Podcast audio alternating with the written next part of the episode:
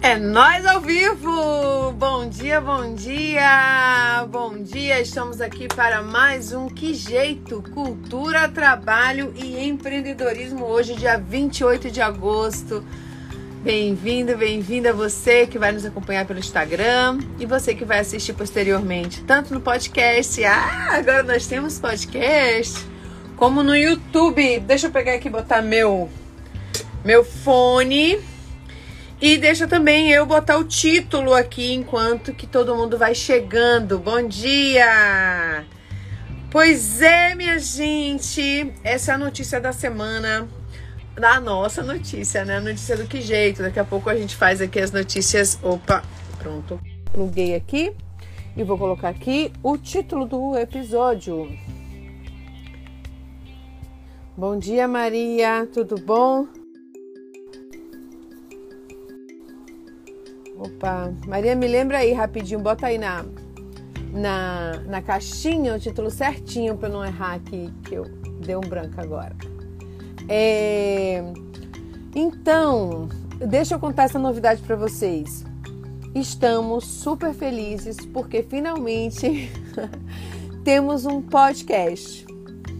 É, esse podcast está disponível no Spotify, se chama Que Jeito e lá você já encontra todos os episódios da primeira temporada do nosso programa. Pode entrar lá, acessar, ouvir muita gente interessante. Nós estamos falando de 17 encontros, né? Muita gente boa passou por aqui. Muita gente super capacitada que trouxe suas referências, que discutiu temas. O que jeito para quem está chegando e não conhece ainda? É um programa que nosso objetivo é dialogar com os desafios, com os dilemas, com as oportunidades de quem trabalha, de quem estuda, de quem empreende, de quem atua socialmente na área da cultura, das artes e da economia criativa. É, nós entendemos que tem um sistema funcionando no mundo e esse sistema propositadamente foi feito para manter certas estruturas de poder quem está nos lugares de liderança, permanecer nos lugares de liderança. Quem tem os meios de produção, continuar tendo os meios de produção. Quem lucra e quem está na considerada no topo da pirâmide, na nata da sociedade, continuar onde está. E nós discordamos veementemente disso. Nós queremos entender esse sistema para atualizar, para modificar, entendeu? Para poder quebrar essas estruturas, essas fronteiras e ocupar esses espaços. E nós entendemos que para os artistas, para as pessoas da cultura, para nós, pretos, pretas, negros, negras, mulheres, LGBTQIA, indígenas, para todas as minorias, para que nós possamos ocupar esses espaços, a gente vai ter que ser muito sagaz a gente vai ter que entender como é que esse sistema funciona, a gente vai ter que se organizar em redes. E é isso que nós propomos aqui no, no, no Que Jeito. Né? Que toda semana a gente dialogue, a gente discuta, a gente pense a partir de exemplos de pessoas massa que estão fazendo coisas incríveis, que a gente possa entender como é que essas pessoas estão fazendo e isso sirva de estímulo para outros, mas também possa servir de pontes né, para a gente fazer parcerias. Eu adoro que nos últimos programas a galera foi dizendo assim: ah, é. É. Poxa, eu não te conhecia, adorei te conhecer, foi massa, a gente já pode se falar aqui. Quando acabou o programa, me pediu contato um do outro. Que coisa maravilhosa! É isso, né? Vamos fazer essas redes funcionarem para que a gente possa quebrar esse sistema aí. Aí lembrando do IC que tá rolando, né? Dos meus Lambis, que eu divulguei já semana passada, mas tem um aqui que eu amei, que vai para minha sala ali, que é esse aqui, ó. Levante, o sistema caiu. É aqui, ó, do Lambis do Mal. Sigam lá. O sistema caiu, minha gente. Na verdade, não caiu ainda. o sistema, sistema que a gente está falando aqui, não caiu totalmente. Mas o sistema, né, é, que a gente está vivendo aí, faz de conta que ele caiu e que a gente vai poder fazer alguma coisa. Então, bora levantar, bora correr, bora agitar. Um beijo para todo mundo que já entrou aqui e para a gente começar, Já vou chamar aqui minha, minha parceira no programa de hoje, Kátia Costa, minha parceira na coordenação desse programa também. Esse programa, Que Jeito, é um projeto de extensão da Universidade Federal do Rio Côncavo da Bahia, que é coordenado por mim e por Kátia Costa, que chegou aí agora, e que tem como é, membros, parceiros, uma equipe, é um coletivo, né? A gente faz esse papel só por, porque, enfim, então... tem nomes para colocar lá no formulário, mas nós somos um coletivo de mulheres, sete mulheres. Então, eu, Kátia, Júlia Salgado, Gleice Canedo, Maria Santana, Ana Andrade e Eloá Ramayane. Estamos muito felizes de estarmos aqui hoje mais um programa. Bom dia, Catinha! Bom dia, Dani. Bom dia a todos. Mais uma vez aqui, né, com vocês. Um prazer participar. E é isso, que jeito é esse coletivo dessas mulheres maravilhosas que estão aqui para compartilhar né, coisas e interesses com, com, as pessoas que nos escutam, estão conosco todos os sábados. É isso aí. É. A gente tem muito que compartilhar, né? Tem muito que ouvir também, né? Aí, olha só, toda semana nós temos aqui no programa um quadro que se chama Antes que a gente se esqueça.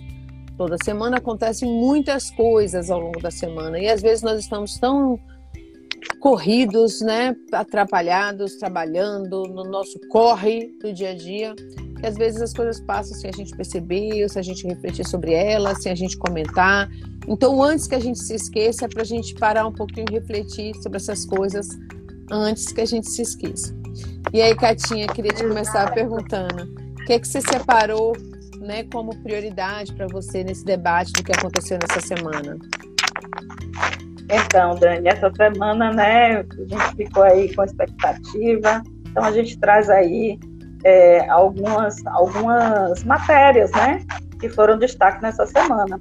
Primeiro dizer da, da lei Paulo Gustavo, né, que na verdade a votação ela foi adiada, seria na quinta, mas ela passou para o dia 31 do 8, então é importante a gente é, é, investir mais, né, aumentar a pressão para que essa PLP 73-2021 seja aprovada. A gente não pode, de forma alguma, esmorecer nem parar né, de estar tá acompanhando e lutar para que a Paulo Gustavo seja realmente aprovada. Então, assim, a nossa equipe vai colocar aí os links todos, onde todos vocês vão poder participar mais efetivamente, acompanhar. A segunda notícia, né, que nos mobilizou e nos emocionou essa semana, né, e que nos convoca, né, para a gente estar tá na luta, é sobre o marco temporal, né, que é essa bancada, essa, essa proposta da bancada ruralista que visa restringir a possibilidade de demarcar terras indígenas, partindo da premissa de que só seriam reconhecidas aquelas ocupadas até 1988. É bom lembrar que eles só esqueceram que o Brasil todo é terra indígena, né, Dani? Onde eles querem colocar gado, na verdade já moravam povos desde antes de 1500. Catinha, né? deixa então, eu só te pedir uma coisa. Tem alguma coisa Sim. que o fone está batendo o tempo inteiro, está provocando um barulhinho. Veja aí se você consegue melhorar isso. Pronto? Melhorou? Eu acho que é no, no seu movimento, tá batendo em algum lugar, talvez. Tá. Onde Aí, tá vendo? Não é nem, acho que é aqui, é mais na conexão entre o celular e o fone. Ele tá aqui. Tá me melhorou? Melhorou. Melhorou? Talvez, tá? a sua, é, talvez seja a sua mão batendo. É, o Brasil inteiro é Sim, é terra tá. indígena. Continua aí. Exatamente. Então, eles adiaram, é, seria no dia 25 esse julgamento, né? E eles adiaram para o dia 1 de setembro. Há rumores, há pessoas falando de que isso pode ser uma estratégia para desmobilizar o movimento indígena que está sendo aí coordenado pela PIB, né? É importante dizer que existe uma articulação dos povos indígenas do Brasil que está fazendo um, trabalho incrível de coordenação desse processo e que nós, essa luta não é só dos povos indígenas, essa luta é nossa, do nosso povo, do, povo brasileiro, é a luta pelas nossas liberdades. Então a gente convoca, né, as pessoas a participarem efetivamente desse processo, acompanhar para que a gente fortaleça essa mobilização indígena. Outra, agora vem uma coisa muito boa, muito bacana, que foi aprovada no Senado é, o Dia Nacional da Consciência Negra. Que bom, né? Que bom, isso, isso é, uma, é uma conquista. Então, é, virou feriado nacional, foi aprovado né, na, na segunda-feira, dia 23.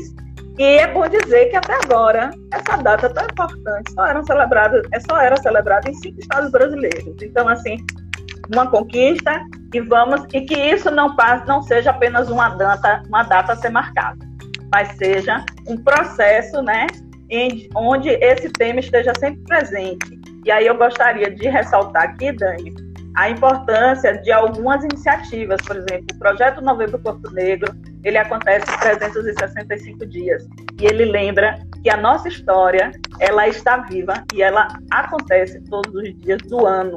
Então é importante que isso seja ressaltado. Por último, importante trazer aqui para Salvador, né, que no próximo dia 30 vai haver a segunda audiência sobre o Plano Municipal de Cultura. Para quem não sabe, o Plano Municipal de Cultura foi elaborado entre, entre 2018 e 2019 e agora ele encontra-se no Legislativo. Então, reforçar a importância da participação social. Esse é o momento, mais um momento onde a sociedade pode participar e contribuir. E agora o Legislativo está fazendo o papel dele, que é né, fazer uma revisão, olhar, avaliar e, obviamente, ampliar o debate com a sociedade. Então, é, a gente vai estar colocando aí todas as informações, né, todos os links, para que as pessoas possam se informar melhor e participar mais. É isso, Dani. Maravilha! Quanta coisa boa e quanta coisa preocupante, né? Como toda semana. Verdade. Eu acho que talvez gente tenta tirar o, o, o fone para a gente ver se, se para de ter esse barulhinho. Deixa gente, eu ver uma coisa aqui. A gente. eu tô com... Deixa eu ver se aí. Acho que se você tirar o fone, talvez. Melhorou não, não agora? É, não é internet, não. É só tirar é, o fone. não sei. É, porque a gente estava fazendo reunião mais cedo, pessoal, e não estava assim. Então, depois ela botou o fone e ficou. Por isso eu tô imaginando. Melhorou agora, Dani? Melhorou, melhorou. Pronto. Pronto, vou ficar com ele aqui, tá? Não, não melhora quando você mexe. Eu acho que deve ser na conexão é. do fone, amiga. Se você Deve só parar ser. e tirar tira o fone só, a gente vai conseguir te ouvir de boa e você também não vai ficar esse barulhinho. É porque a gente tem que ter mais preocupação agora com a qualidade do áudio, por causa também. Aí, ó, melhorou já. Por causa do nosso podcast, né? Que as pessoas só vão ouvir e não vão é, é, ver. Então, esses barulhinhos fazem com que as pessoas percam um pouco da informação. Então, minha gente, né? Obrigada, Kátia, por trazer tanta informação importante. Temos o que comemorar realmente, essa data tão fundamental para a gente. Eu estava no fórum também da UFRB, que eu faço parte, do 20 de novembro, a gente já pensando o nosso evento lá, todo ano acontece, é uma semana inteira de programação. Certamente, né? Estamos todos muito, muito, esse ano temos muito o que comemorar, ou não, né? Porque as estruturas continuam muito sufocantes também para o povo negro. Ainda temos muita luta para fazer. Né? Quando a gente pensa na pandemia, quando a gente pensa no, nas dificuldades da pandemia, a gente sabe quem foi o povo que saiu primeiro do isolamento, que mais sofreu com as consequências, por exemplo, da doença. Então a discussão esse ano precisa ser muito sobre esse, o pessoal tem chamado de negrocídio constante, né, que ainda acontece nas favelas, em todos os lugares. Mas é luta, né? É uma luta constante. A guerra cultural contra o povo negro começou foi há muito tempo. Bom, novembro Corpo Negro 365 dias presente. Seja bem-vinda, Maria Cláudia Dias Preta. E todas as pessoas que estão aqui, viu? Vi muita gente bacana já entrando. Um beijo, Helder. Um beijo, Gege, mestra Gege. Que prazer recebê-la aqui. Murilo, professora pequena. Carol Tanajura, é isso aí, gente. Bem-vindos, bem-vindas. Kátia, eu queria comentar um pouquinho dessas questões que você trouxe para gente sobre o plano de cultura. Né? É, por coincidência ou não, eu e Kátia participamos desse processo. Eu, como conselheira de cultura na Prefeitura de Salvador, é, o Conselho Municipal de Política Cultural de Salvador, para quem não conhece, né, é um órgão que está ligado, é um órgão consultivo da que está ligada à estrutura da Fundação Gregório de Matos, que é o órgão de cultura da Prefeitura de Salvador, ligado à Secretaria de Cultura e Turismo. Não é um órgão, as pessoas que participam, participam voluntariamente. Teremos eleição, estou aproveitando para fazer esse isso, porque teremos eleição para o Conselho em breve, abriremos agora em setembro e, e, em dezembro, né, termina esse mandato. Precisamos muito de gente boa ocupando o Conselho. Por favor, ocupem. Hoje é Ocupa a Cidade e eu vou começar assim: ocupem o Conselho Municipal de Política Cultural de Salvador. Estou no meu segundo mandato, não posso continuar, então agora em dezembro eu saio. Mas no, no, primeiro mandato participei, tive o prazer e a honra de participar durante dois anos quase do processo que gerou o Plano Municipal de Cultura. E estamos aqui hoje, né, com Kátia Costa, que foi a consultora que elaborou o plano e, e fez um trabalho incrível. A gente, nosso tema aqui hoje não é sobre o plano. Aconselho que vocês assistam uma audiência pública, a primeira que foi realizada sexta-feira passada, nós duas estávamos falando um pouquinho das nossas experiências, do nosso ponto de vista sobre o plano. E essa próxima que vai ter semana que vem é muito importante a nossa participação. Terá ainda uma outra, né? Então vamos chegar junto dessas políticas, vamos acompanhar. Mas é, o que eu queria destacar hoje aqui é que esse plano ele foi feito com muito cuidado, com muita dedicação, tanto no âmbito dos conselheiros e conselheiras, como também da, da consultoria que estava sendo feita por Kátia Costa, Luana Vilutes e Carol Dantas, três pessoas da área cultural muito comprometidas, e pela Fundação Gregório de Matos, porque havia um interesse, uma intenção, um desejo que o plano se efetivasse. Então, o presidente da Fundação, Gregório de Matos, é, é Fernando Guerreiro, e a equipe se dedicaram muito para isso. No âmbito do executivo, o plano ele, ele foi elaborado dentro do factível, do possível. Então, não é uma peça utópica, não é uma peça assim dos nossos desejos que reflete os nossos sonhos. Um plano, você pode ter uma política que diz assim onde a gente quer chegar, e você pode ter um plano e a ideia do plano né, é efetivar coisas é ter metas, é ter objetivos, metas, ações previstas. E o plano ele é assim. Acho que ele está muito próximo do que é possível realizar. E se aquele plano for realizado com a possibilidade de que em dois em dois anos haja uma uma um, uma como é que a gente chama, Kátia? Revisão, né? Uma revisão. Uma revisão. Pronto, uma revisão. Salvador vai avançar muito né? Mas o que eu estou ressaltando, quando a gente lê, a gente sente falta de algumas coisas. Essas coisas ainda não entraram. Entendemos que agora que ele está na Câmara de Vereadores, é o momento para os vereadores apoiarem esse processo, porque no âmbito do, do Conselho e do Executivo, o que foi possível fazer foi aquilo ali porque a gente tinha as restrições né, da proposta vinda do Executivo. Mas quando vai para a Câmara de uhum. Vereadores, os vereadores podem pesar né, podem ir além, podem questionar, por exemplo, a questão orçamentária, a questão da previsão de uma Secretaria de Cultura, caso seja considerado como uma prioridade. Então, que bom que Silvio Humberto é o relator, que Maria Marigala está envolvida, que outros vereadores estão envolvidos.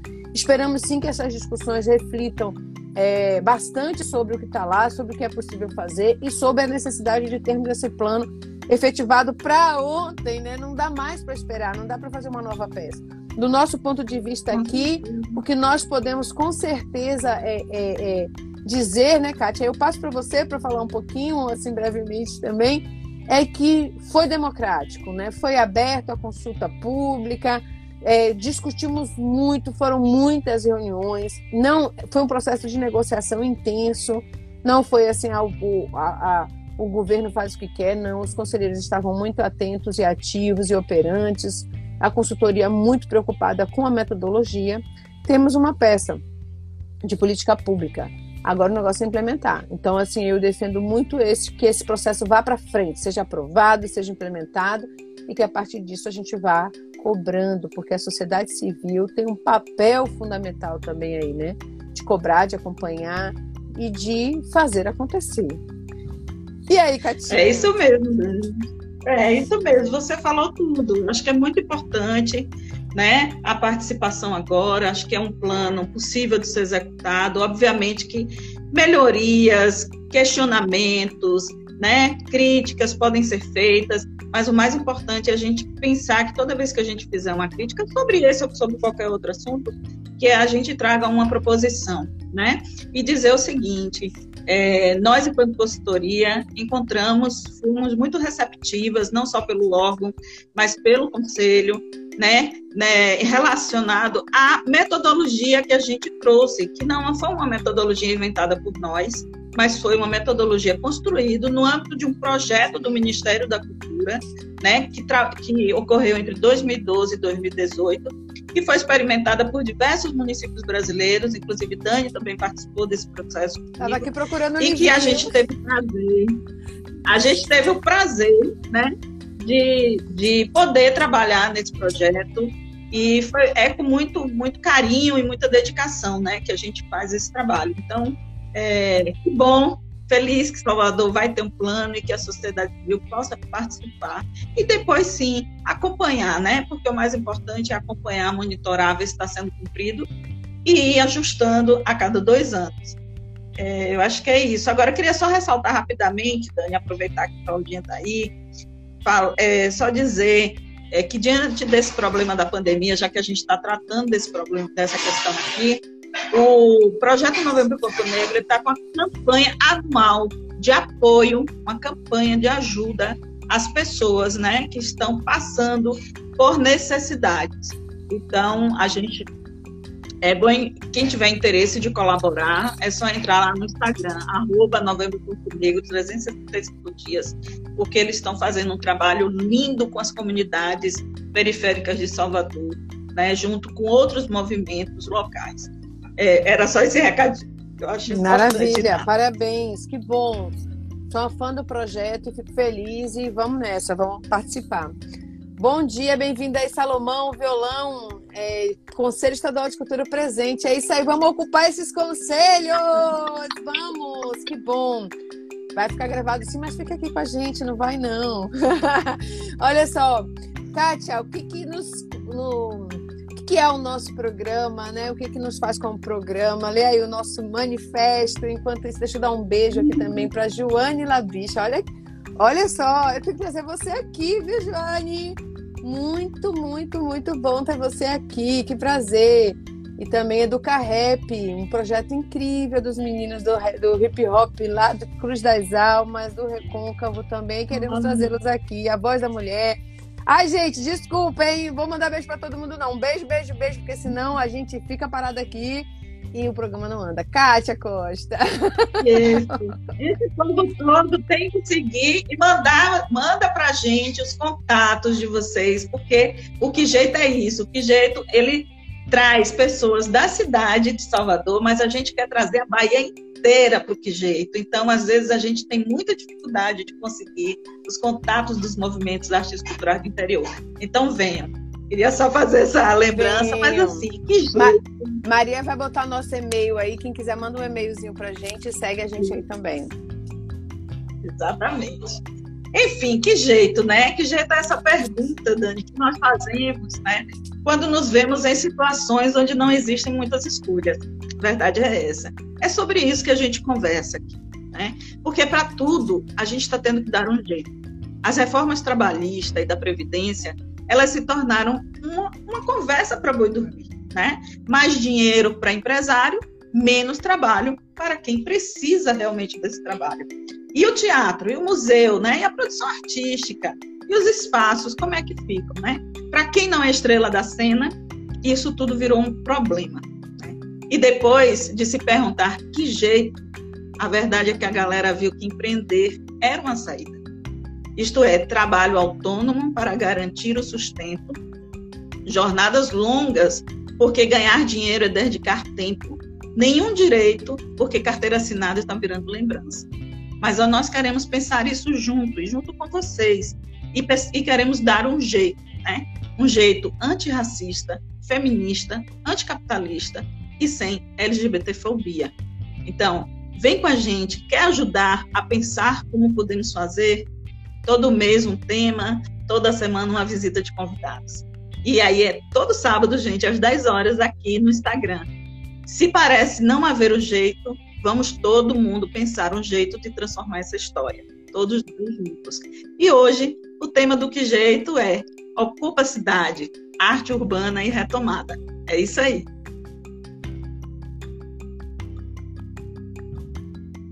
Você tá sem som. Opa, opa, opa, opa. então ocupa a cidade. Para a gente ocupar essa cidade, nós vamos convidar aqui Piedra Barbosa e Bruno Jesus. Você fica com a gente ou você volta no final? Volto no final, né? Não sei. Então, Vamos, volto no final com você. Tá então tá bom. tá bom, minha linda. Daqui a pouco a gente se vê. Fica, aí, continua aí com a gente. Eu já vou chamar aqui Piedra e Bruno. Enquanto eles vão entrando, um beijo. Quiser ficar também, é sempre bem-vinda. Aí, ó, quiser já dar um Salve. beijo. Bruno, beijo para vocês duas. Que bom te ver, que bom te receber.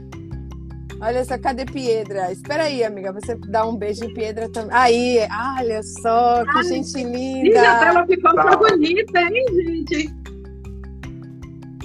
É, a tela tá linda. Eu vou tirar já uma foto aqui. De todo mundo dar um, um, um, um, coisa que eu vou tirar a foto. A nossa capa. Tudo bem, Pedra? Tudo bem. Bom dia, gente. Bom dia. Bom dia. Quem não estiver vendo o rosto de Bruno bem, pode clicar na tela e aí vocês podem, é, né? O, como é que é? A gente clica na tela que o comentário abaixa, não é isso? Quem quiser me ajudar aqui. Deixa eu ler para vocês. Ah, eu acho que o meu não faz, mas o de vocês faz, tá bom? É. Deixa eu explicar para vocês, então, quem são essas duas pessoas maravilhosas que estão aqui com a gente hoje. Um prazer recebê-los. Deixa eu ler aqui rapidinho. Piedra Barbosa é produtora cultural e pesquisadora, mestranda em Cultura e Sociedade da UFBA, bacharel em Cultura pela UFRB, sócia da produtora Califa como é que fala aqui esse, esse, esse símbolo, para não falar errado? 71, só que Hã? tá em algarismo romano. É 71, só que em algarismo romano. eu ia até te perguntar antes, esqueci de perguntar. Fiquei com medo agora de falar errado. Califa 71, gestora do terceiro round, circuito de rima improvisada, idealizadora do Crioulas Urbanas Narrativas Femininas na Cultura Hip Hop Atuante em produções culturais, audiovisual, nos eixos acadêmicos e identitários. É produtora da primeira feira Empreendender e produtora e organizadora do terceiro round, Duelo Nacional de MCs, além de diversos eventos de hip hop produzidos pelo Estado, dentre outras ações como agente mobilizadora cultural. E é a mãe dessa gatinha linda aí, é, além de tudo? É um menino. É um menino? é dom. Olha é. eu, olha eu, né, com os estereótipos identitários. e Bruno de Jesus, artista negro da dança, nascido na cidade de Salvador, Bahia. É filho de Marita de Jesus e Henrique Bispo da Silva, bailarino, coreógrafo, educador, curador, pesquisador em dança, doutorando, mestre em dança e professor substituto pela Universidade Federal da Bahia. É idealizador diretor-geral do EPA, Encontro Periférico de Artes, uma coisa linda, gente. Sigam aí o epa.ba, fundador do Experimentando os Nus Companhia de Dança desde 2008, no qual assina mais de 10 espetáculos. Diretor do filme documentário Raimundos, Mestre King e as figuras masculinas da dança na Bahia. É um artista atuante com pesquisas, criação, difusão e produção em dança e culturas negras gente que faz, entendeu? Que coloca para descer, que produz nessa cidade. A gente está muito feliz de receber vocês aqui. Você também é pai, mãe de Só gato? nos anima, né, Dani? Hã? Só nos anima. Nos anima muito. Convidado. Bruno, Bruno tem cachorro, vai ter um né, convidado Bruno? a mais aqui. Tenho, hoje, peraí, viu? peraí. Porque tá Eu querendo tenho que mostrar participar ver, ó. Aí, ó. Ai, Pietra, aqui, ó, o priminho do gatinho. Ele quer participar, eu não tenho o que fazer com ele. Acontece, gente. Ele ama acontece comigo o tempo inteiro. Os, as crias também estão aqui, hoje não estão. Eu tiro de casa dia de sábado de manhã, levo na casa da vovó, para eu poder fazer o programa é, um pouco mais tranquila, né? Coordenar aqui. Mas se deixar por eles, eles ficam em cima também. Fica. Então, que Minhas bom. crias que já são adultas. As minhas já estão adultas. O cachorro também já está adulto. Bom, vamos começar então, né? A gente hoje, nosso tema é arte urbana, né? Ocupa a cidade, mas com, levando em consideração aí esse contexto muito difícil da retomada.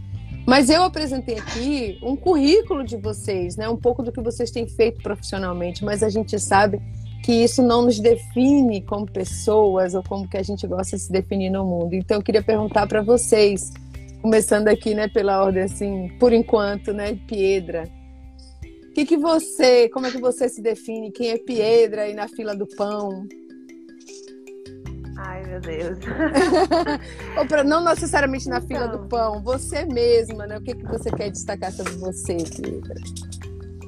É, eu tô nesse processo, né, de construção aí junto com o hip hop. Eu sou um- uma garota do recôncavo baiano, né? Sou de Maragogi. Então, o- essa vivência urbana é muito recente, né? E foi quando eu estava terminando o, o bacharelado interdisciplinar em cultura que eu me depa... o hip hop já era um, um gênero com que eu me identificava muito, mas não tinha essa vivência, né, das ocupações, das questões de estar ali, de ver funcionando. Tanto que eu não conhecia as batalhas de rima. A primeira produção que eu fiz em batalha de rima foi tipo assim, ah, vem aqui produzir, porque André, meu sócio, é o idealizador do terceiro round. E aí eu tava produzindo a banda dele, que ele, faz, que ele era um dos integrantes. E aí faltou uma. A produtora teve um problema. Tipo assim, um dia antes, dois dias antes de ter um terceiro round, que foi em parceria com o Virada Sustentável, se não me engano, em 2018 isso. E aí ele falou, olha, eu tô precisando de uma pessoa. Aí eu falei, mas eu nunca produzi batalha. Ele falou, vem. Quando eu cheguei lá, eu falei assim, isso que eu quero pra minha vida. Eu não vou sair mais daqui. O Lago Teresa Batista lotado de jovens negros. Uma coisa linda, eu nunca tinha visto aquilo. Aí tinha um dos MCs Chagas, que ele é do Código de Farias. E ele falava assim, isso é terceiro round, a minha favela ama. Todo mundo respondia. Eu falei, não, gente, como é que eu não conhecia isso antes? Sabe? E Piedra é essa menina que tá se descobrindo aqui no, na vida urbana. E que tem um gato que gosta de aparecer. Mas Que lindo você. Que lindo você se definir dessa forma, né? Contando um pouco dessa sensação que você sentiu, né? Que a gente sente mesmo quando bate o negócio, né, Bruno? E você, como é que você se define? Eu estou buscando definições, elas são construções constantes, é, mas tem algumas, algumas sensações que eu acho que são possíveis é, me autodefinir neste momento, né? Porque daqui a pouco pode ser outra coisa. Mas eu digo que eu sou um menino é, inquieto, eu sou muito inquieto. Né? Eu acho que essa inquietude é que me move, essa inquietude que me faz questionar, que me faz criar, que me faz ser quem eu sou. É, eu sou é, um menino inconformado, sobretudo teimoso. É, eu digo que toda criança, essa sensação de criança é o que nos faz criar, é o que dá pulso também.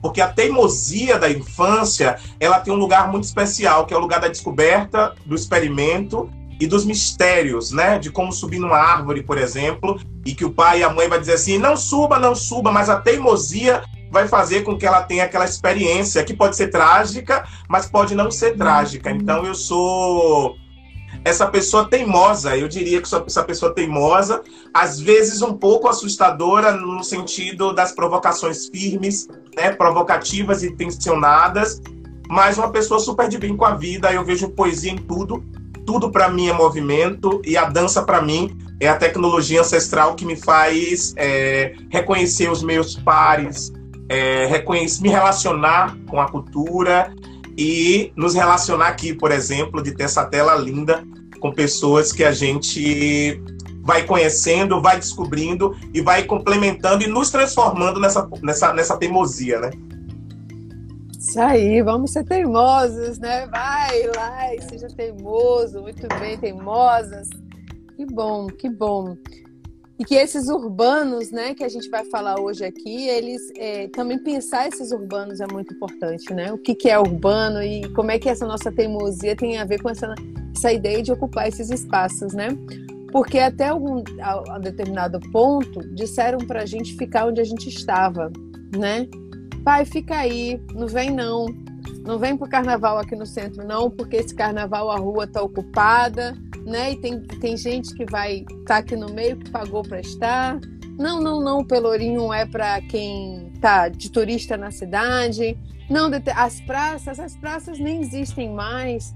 E os movimentos que vocês representam são movimentos que disseram não, né? Nós queremos não só transformar onde nós estamos, mas também queremos ocupar espaços. Para vocês, o que é isso? O que é essa ocupação da cidade, que é o tema da gente, assim? Aí a gente já troca aqui. O que, é que você acha, Bruno? Gente, eu eu acho que a gente o que, que, eu responderia logo desde o início, assim, de uma propor uma reflexão? Eu acho que esse lugar de ocupar é, já não é mais nosso desde o princípio. Eu acho que é tomar mesmo, né? Tomar no, o que, no, que, no que nos é de direito. Né? Tem uma questão de retomada e tem uma questão de tomar. Até ontem eu usava retomada, hoje, no sábado, é tomar a gente precisa tomar o que nos foi roubado, o que disseram que não era nosso, o que a gente não reconhece o que, é, que não é nosso, né? E aí eu fiquei, me faço uma pergunta a partir desses lugares, né, é, que diz de ocupação. É, entendo o conceito e o termo, não tenho nenhum problema com isso, mas re, re, é, na verdade ressignificando um pouco dessa tomada, porque a gente já travou, tramou articulou muitos diálogos de formas distintas na história negra no Brasil. E eu acho que agora a gente precisa ter uma, uma, uma outra, um outro lugar de firmeza, né? Que eu acho que já está acontecendo em várias ordens. A minha questão não é dizer que não, não tem nada, não, mas já está acontecendo de, de várias formas, né? O que nos constrói até aqui, por exemplo, são essas tomadas. Eu acho que a gente precisa tomar mais. Eu acho que esse lugar é de tomada, é de bater o pé né? E aí esse bater o pé ele também tem várias configurações. Eu costumo dizer, que é o que eu estou discutindo no doutorado agora, que nos ensinaram a não nos relacionar com o dissenso, né? E, e o povo negro, a gente tem uma a gente tem uma herança muito forte negro-africana, sobretudo não muito observada em diáspora, que a gente não é uma coisa só no sentido de inquietações e desejos, das delícias, e das tensões. Somos distintos e tudo bem, e a gente precisa se relacionar com essa forma distinta, com dissenso. A gente não pode se assustar com dissenso. A gente, nós quatro aqui, não podemos ter medo da discordância, porque a gente tem, e tudo bem, né? E aí eu falo rapidamente para contextualizar, da onde eu argumento isso, é que os candomblés no Brasil, né, as religiões de matrizes africanas, eu ainda sou um pouco mais ousado, digo que não são religiões, e sim são sistemas culturais que mantêm as culturas negras, sobretudo em diáspora no Brasil, é que, se a gente for pensar nos orixás dos candomblés, cada um tem uma força específica da natureza. Nenhum orixá ele é um elemento é, soberano. Ele sempre se relaciona, ele sempre se complementa. Ou a complementação ela é oposta, né? Ou ela é uma complementação que está ali na mesma direção. E aí eu dou um exemplo, como filho de santo, filho de Xangô, tem um elemento fogo, né? O elemento da justiça, mas ao mesmo tempo Xangô não é tudo. Xangô é uma parte da natureza. É uma parte cósmica da natureza. A gente precisa da água. Então a gente tem as duas relações aí de Oxum, de Emanjar, por exemplo, né? E aí a gente tem, por exemplo, Ogum, o dos metais, o cara que abre os caminhos, mas nas mitologias, Ogum e Xangô têm tensões, têm dissenso. Mas são importantíssimos para completar o xirê, que é, por exemplo, um ritual de celebração dos orixás no candomblé. Eu falo isso porque todos os, todos os orixás nesse ritual eles esperam um ao outro o seu momento de brilhar, o seu momento de mostrar a sua beleza, a sua narrativa, a sua força. Apresenta o seu dissenso também, mas há um respeito da vez do outro. Então, é, embora Xangô e Ogum tenham tensionamento em momentos históricos e energias que vão se repulsar em algum momento, mas eles se complementam. E essa complementação e esse respeito no dissenso é o que eu acho que a gente precisa entender um pouco mais e aprofundar para nos fortalecer e combater com o enfrentamento mais incisivo à hegemonia, né, à branquitude, os processos coloniais e que eu acho que eu trago isso como um grande exercício. Hoje eu vejo, por exemplo, quatro mulheres lindas aqui. Hoje eu me vejo como um homem preto super bonito. É, e parece que isso é, é, é infantil, não é? É um exercício de olhar para o xirê e ver que a minha força ela pode complementar as quatro forças que estão aqui. E aí a gente vai estar nesse trânsito. E, enfim, eu acho que é um pouco disso. Eu entendo essa ocupação como tomada. A gente precisa tomar. Perfeito. Perfeito. Não vou nem comentar, vou passar logo para. muito inspirador e muito importante para essa manhã de sábado. O que, é que você achou, Pedro? O que, é que você acha? Como é que você se posiciona aí nessas questões da ocupação? Eu, eu, eu fiquei agora sem ter o que falar. sem ter o que falar. Mas é exatamente isso. É, na semana passada, inclusive, tive uma fala muito próxima é, dessa ideia que você traz é, sobre que somos pessoas plurais, né? As pessoas às vezes veem jovens de periferia, jovens negros de periferia, como se fosse um mude só, é uma caixinha, só várias reproduções, mas não é assim, né? Cada pessoa tem a sua forma de existir, cada pessoa tem os seus gostos, cada pessoa tem, é, tem o seu jeito de fruir cultura muitas vezes. Eu trabalho com juventude negra do hip hop, mas a gente sabe o quanto de uma parcela de periferia hoje se conecta super com os paredões, com o pagodão. Então, tudo isso são fórmulas e formas culturais que existem. Então, a gente não é um só, né? Aqui tem quatro pessoas negras muito diferentes. Somos todas pessoas negras, só que somos diferentes, somos plurais. E essa a questão, vou trazer essa questão da ocupação para a história do terceiro round, que eu acho máximo, né? Eu não participei da fundação do terceiro round, mas parece que a gente já estava conectado desde então. Quando André, que é o idealizador do terceiro round e é o meu sócio na Califa, ele pensa na construção do terceiro round, ele é um homem negro suburbano que mora em Alto de Coutos. E já existia algumas poucas batalhas na época que ele criou o terceiro round né? O terceiro hall de hoje é a batalha mais antiga do Norte e Nordeste em execução. Mas eram batalhas muito nichadas por bairros. E as pessoas acabavam não frequentando as batalhas dos outros bairros por questões culturais que a gente sabe que realmente existem. E aí ele tem a ideia de levar a batalha para o centro da cidade e ocupar a Cruz Caída. E isso começou a conectar muitos jovens só que ao mesmo tempo, em paralelo a isso, até hoje a gente percebe que tem muitos jovens da periferia que estão dentro do nosso circuito que nunca foram no Pelourinho. E a primeira vez que foram no Pelourinho é quando vai para a batalha e a gente tem que explicar como chega. E mesmo que não se sente pertencente a outros lugares, que não aquele lugar mental que foi construído para você, que é a sua rua, o seu bairro, os seus amigos, e ali é o seu mundo, né? E eu acho que o hip hop vai trazendo essa quebra de fronteiras para que a gente saiba que a gente pode ocupar outros lugares, não só as ocupações urbanas, né? É, dentro desse meu período, junto com o terceiro round, a gente já teve ocupações em lugares muito para a gente foram lugares muito estratégicos em relação a entender que os meninos, eh, o nosso público, os nossos meninos precisavam estar naqueles lugares, como recentemente a gente fez uma premiere para passar os clipes que produzimos dele no MAN. Então, tipo, aqui é o Museu de Arte Moderna e vocês são corpos que precisam estar aqui sim. E, e, essa semana a gente viu novamente como essas narrativas são importantes, né? Como essas pessoas precisam ocupar esses lugares, porque esses lugares que estão dizendo todo dia não é para vocês, não é para vocês, não é para vocês, mas são sim. Né? A gente já ocupou o Centro Cultural Plataforma, a gente já foi para a sala de arte do cinema ali do, da Vitória, que eu não esqueci o nome. Agora, que tem o circuito, o circuito sala de arte.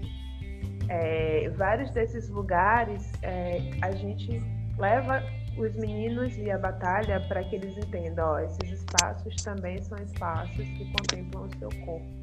Então, é isso mesmo, é tomar, né? Não é nem, não é nem ocupar, é tomar. Isso aqui também é meu e a gente vai estar aqui sim.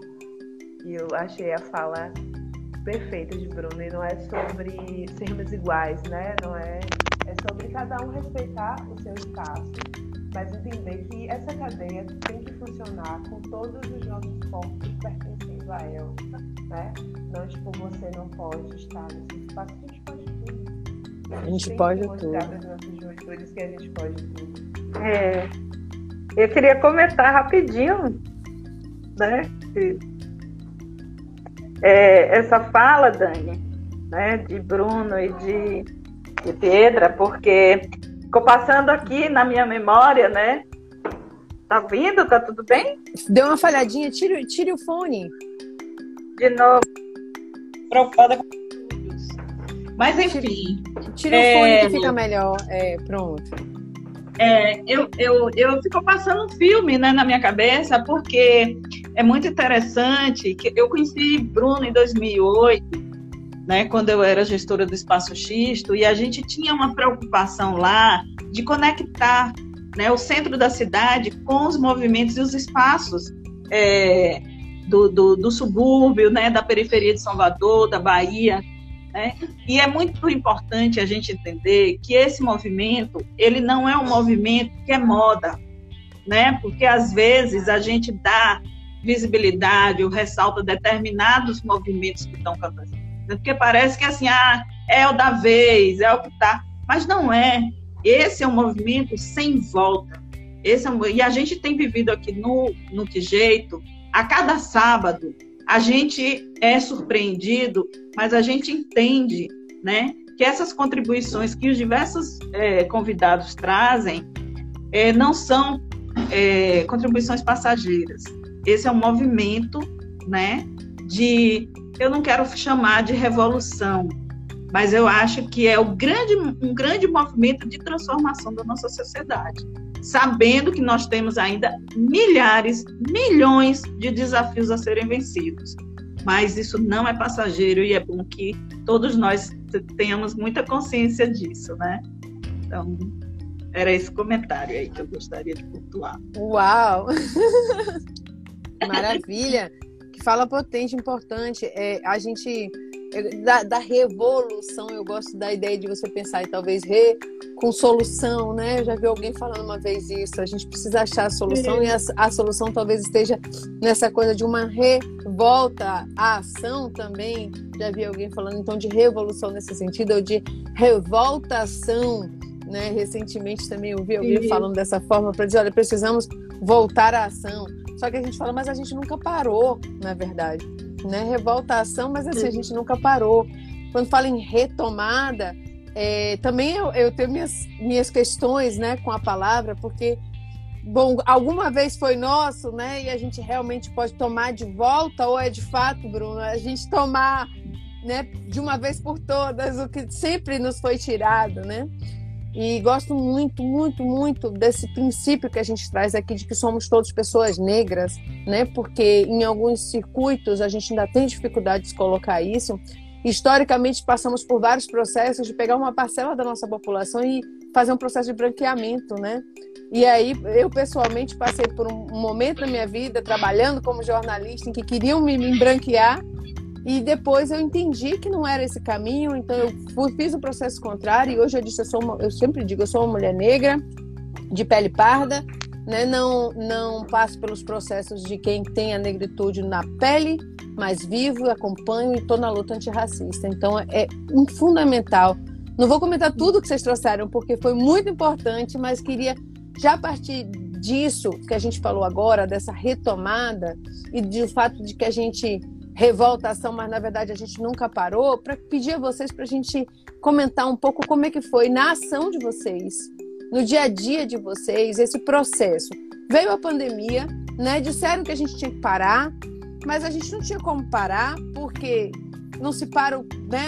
Muitos, muitos que estão nas artes, na cultura, nos movimentos de vocês, as pessoas vivem disso, né?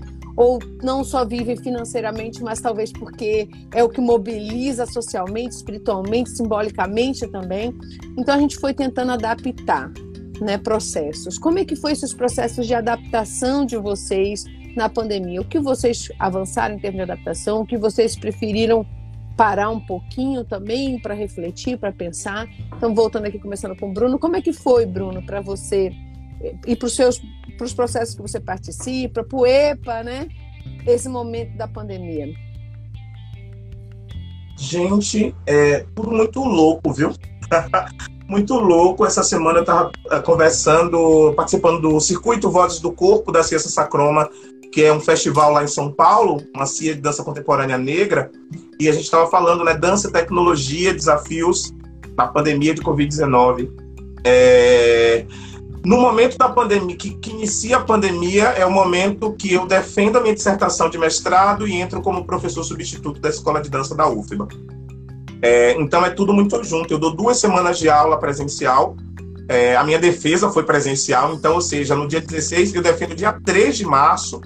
Sou contratado dia 14 de fevereiro e no dia 16 para tudo. Né? Pelo menos pela universidade parou dia 16 de março.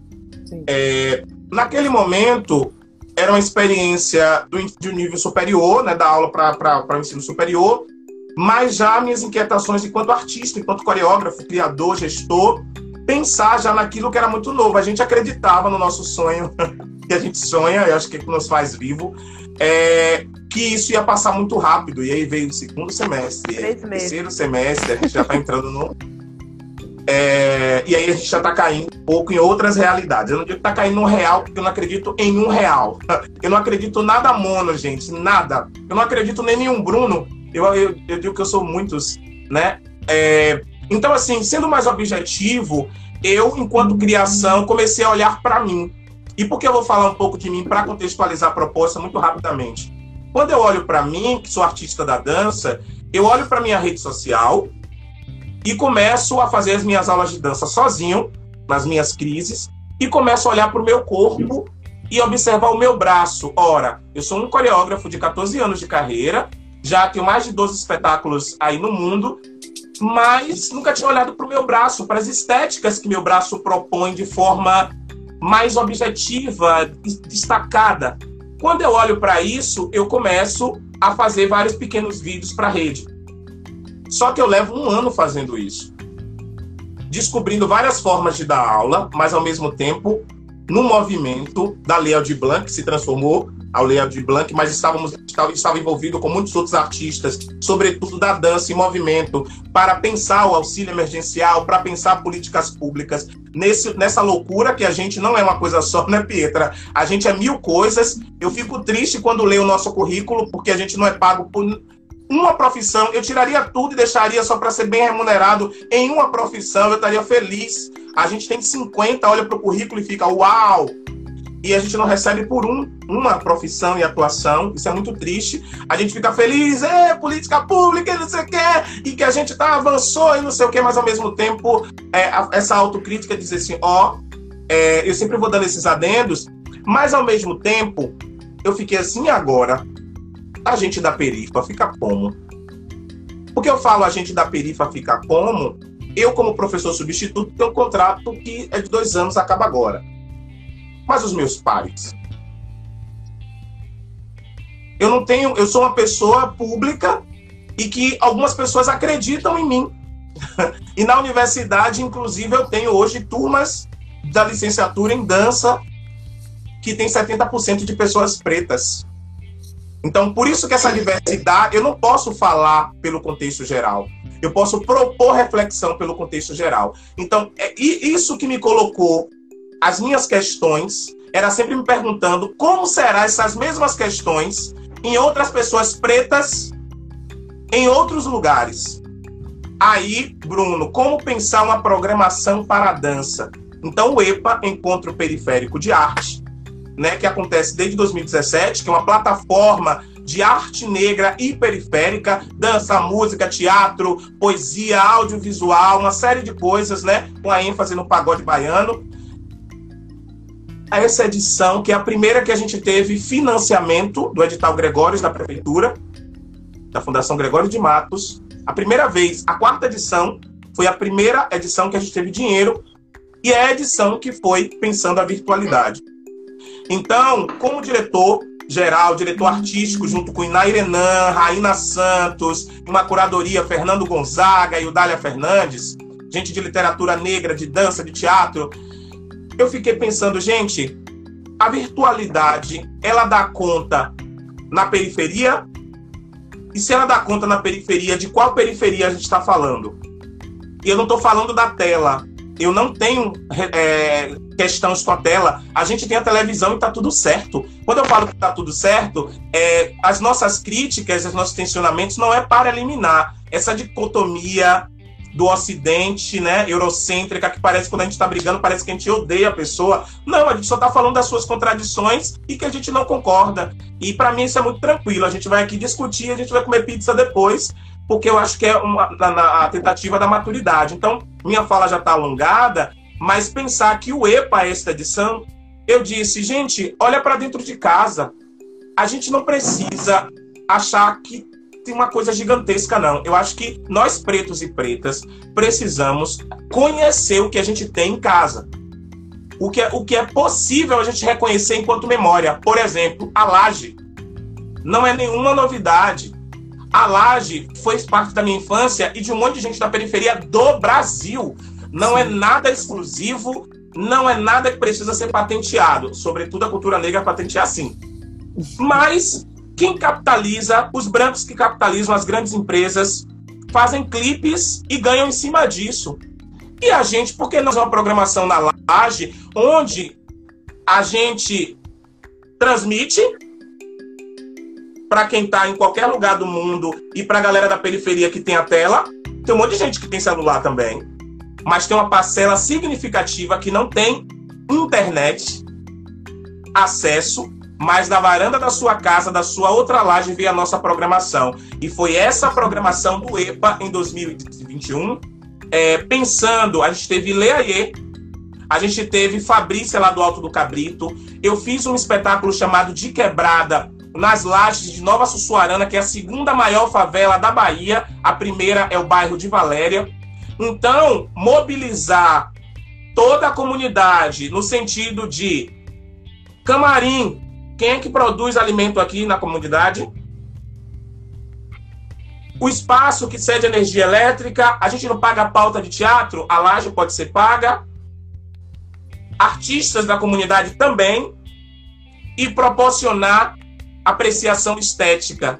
Quadrilha junina, tudo reduzido, com todos os cuidados. Sabe por quê? Essas pessoas não estão em casa, mas não é porque não quer. E também não é só por conta da casa ser pequena. Isso é uma questão, mas porque elas pegam ônibus ou se deslocam para ir para as casas grandes. é, a escravização ainda está no ar, viu, meu povo? Na casa grande, e é lá que pega o vírus, inclusive. Também. Então não vem aqui é, é, é, marginalizar um monte de coisa. Então a gente pode sim pensar em possibilidades de mediar isso. Então foi anunciado pelos órgãos sanitários que é para gente que, o, que aumentou, a gente para, a gente volta, recolhe, abriu possibilidades, a gente vai mediando, a gente não pode contratar 10, mas contrata 5, contrata 3, né? E vai brigando por isso. Então, de forma resumida, eu digo que o EPA, por exemplo, foi uma programação que foi nesse sentido. A Batalha de Pagode Baiano, que é a primeira batalha de pagode na Bahia, concurso já tem na história, mas enquanto batalha, a gente conseguiu fazer ao vivo só com os batalhistas e os jurados transmitimos. O público foi em casa. Então, são estratégias possíveis tanto para monetizar, porque as pessoas precisam de dinheiro, nós precisamos de dinheiro. Dinheiro também é dignidade, para que a qualidade das nossas obras e de nossas produções tenham qualidade. A gente precisa de dinheiro, sim. A gente não está falando romantizar a precariedade. Então, pensar em possibilidades e modos da gente conseguir mover a nossa cadeia produtiva, né? É, de arte. Então, eu. É, desculpa a fala longa, mas só para contextualizar. E eu já deixo aqui uma coisa que eu quero conhecer mais Pietra, viu? Eu sei que não está no final assim, mas conhecer mais Pietra para a gente trocar, porque a ideia é essa rede, o que é que a gente tem de potência e juntos a gente pode é, explodir, porque eu quero explodir, viu, gente? Sair com bomba, explodir o mundo, mas explodir o mundo de felicidade e de produção artística. Então, acho que compartilhar o EPA e a minha produção artística com uma laje, com uma varanda. Eu não quero só escrever projeto e estar tá só na tela. Eu quero dançar para o meu vizinho, eu quero dançar na ladeira aqui, eu quero dançar na minha varanda que outro assista. É possível, é possível. Isso aí. Bruno, é, a gente daqui a pouco vai mudar o nome do programa e vai, e vai chamar assim, tipo aqueles programas de de reality show das TVs que faz os casais se encontrarem, ou tipo um aplicativo desses de casal, é porque não é casal, mas é rede, né? Rede de conexões, porque a gente tem tido essa experiência desde que a gente resolveu botar as pessoas juntas, né? Tem sido sempre Perfeito. essa fala assim de que eu quero conhecer outra pessoa, tô gostando da experiência, então assim, eu acho que os encontros estão rolando, viu, Catinha? Tá funcionando, galera. Julinha tá aí. Não, também, e é Maria. deixar disso Pode falar, termine. Não, pode falar, pode falar. Não, só deixar é, dizer dito que assim, deixar dito, né, que nós da produção, eu e Maria, inclusive, sempre depois do programa, a gente manda os contatos de um para o outro, isso. porque o que jeito é isso também, o que jeito é esse espaço também de conexão, né? Não é só de trazer, mas de conexão entre nós todos. É Perfeito. isso. E falando em jeito, Piedra, conta pra gente como é que vocês deram o jeito lá de vocês, como foi? Então, é, essa primeira sensação de que seria uma coisa muito breve também chegou pra gente, né? A gente tinha feito uma programação do ano inteiro. Né? A gente passou 2018 2019 criando algum planejamento que seria executado no ano de 2020, né? Por incrível que pareça. E aí 2020 foi um ano que no começo do ano, no primeiro mês, a gente fez muitas conexões, né? A gente já tinha criado nosso portfólio, tudo que a gente precisava. E a gente já tinha apresentado para várias instituições, inclusive para poder ampliar essa rede que a gente já tem. Porque o terceiro round desde 2013 é a batalha que é responsável pelo circuito de rima do Norte e Nordeste, né? É de onde sai o MC baiano para o Duelo Nacional de MCs, mas também a maioria das seletivas regionais acontecem aqui e o terceiro round que faz essa produção.